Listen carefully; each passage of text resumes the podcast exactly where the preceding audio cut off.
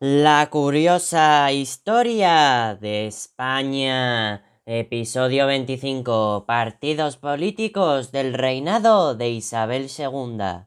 Durante el reinado de Isabel II, entre 1833 y 1868, las fuerzas políticas crearon una serie de agrupaciones que podemos definir como partidos de notables puesto que su organización se reducía a una red de clubes y medios de comunicación en torno a algunas personalidades más o menos vinculados a determinados grupos de presión.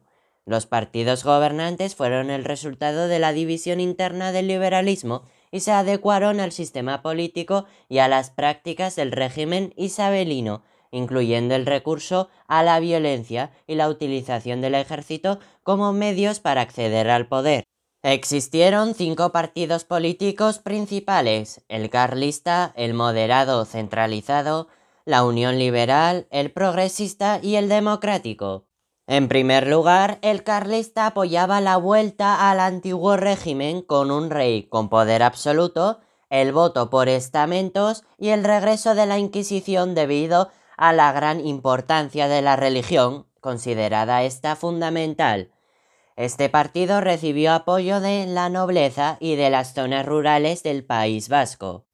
En segundo lugar, el Partido Moderado apoyaba la soberanía compartida con las Cortes, aunque aún así el rey tendría mayor poder, además del sufragio censitario restringido y la búsqueda de la reconciliación con la Iglesia. Además, recibieron apoyo de clases muy altas.